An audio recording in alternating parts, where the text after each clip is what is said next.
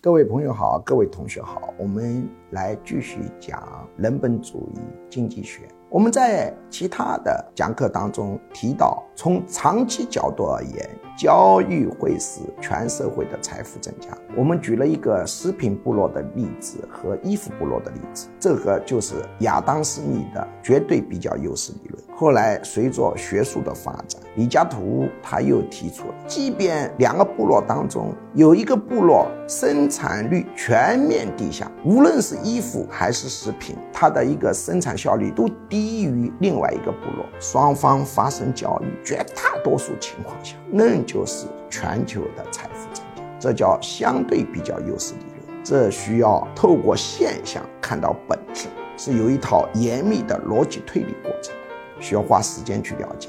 今天我们讲的另外一个话题，就是从短期的角度、即时的角度，自由的交易是否增加财富？答案是。只要交易是自由的，在交易完成的一刹那之间，财富就增加。这是因为对财富的理解是不同的。人本主义经济学认为，财富不是一个物品，财富是满足需求的能力的总和。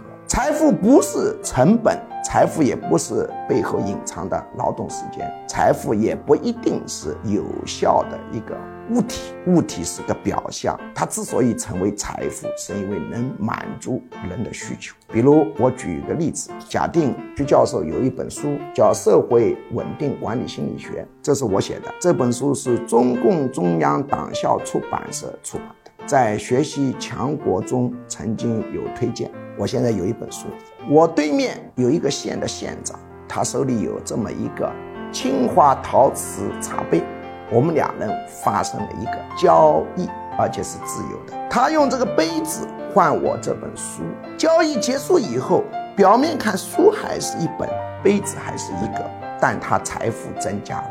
为什么财富增加？他满足需求的能力增加。为什么呢？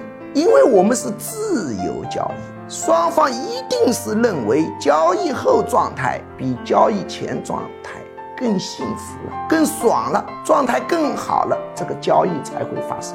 如果认为交易后状态更糟糕了，我们交易就不会发生。一定是双方都认为更好。这个县长一定是认为他拿到这本书，失去这个杯子，但他更爽，才会跟我交易。我一定是认为。我拥有这个杯子比失去这本书更爽，我才会发生交易。一定是双方都更爽，这个交易才能成立。前提是自由。